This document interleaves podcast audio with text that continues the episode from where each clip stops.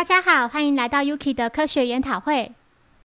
今天要带来第一百零九集《侦探队大追击事件》。这集是动画原创。一天，小五郎、小蓝及侦探团一行人走在路上，突然从后方驶来一辆红色的跑车，车子擦撞到步美后迅速驶离。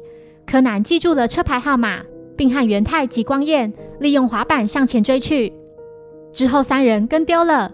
元太怀疑车子会不会藏到眼前这个叫石仓的工厂里了，因为工厂的铁门是拉下来的状态，目前并非上班时段。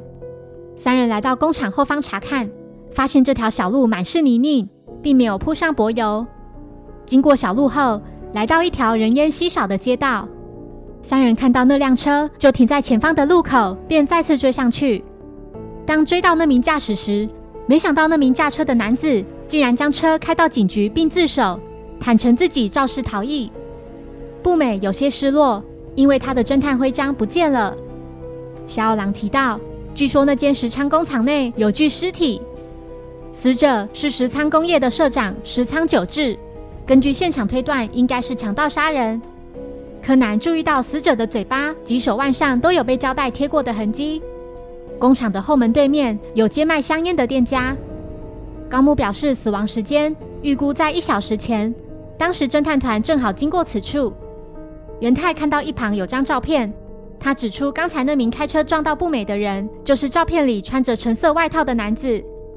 自首的人名叫肉户健一，他说自己根本没有把车停在工厂后门，也没有杀人。木木说，健一因为行为不检，上个月才被公司解雇。另外卖香烟的婆婆也没有看到车子停靠在这。柯南从窗外看向工厂的车库，里面竟然存放着一辆与剑一相同的红色跑车，且无意间从车身看到了某样东西。之后，柯南变换声音，分别通知木木及小五郎，带着剑一过来石仓工厂。抵达工厂后，柯南麻醉小五郎，并变身为他的声音说：“剑一在撞上不美后就逃逸了，然后故意让孩子们追上自己，接着来到这间工厂。”杀害石仓社长的人就是剑一，也许凶手打从一开始就想利用这些孩子来为自己做不在场证明。凶手并没有把车子停在工厂后门，而是直接步行进入工厂里。有一辆事先准备好的车，与肇事逃逸所驾驶的那辆是相同款式以及相同车牌。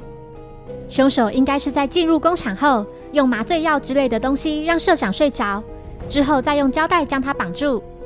接着驾车撞了步美，让孩子们追上去，再把车子藏进仓库里，用最快的速度杀害社长，并将现场布置成强盗杀人的假象，然后飞奔前往另一处早已藏好的跑车那里，将车子开到街道转角，让孩子们撞见。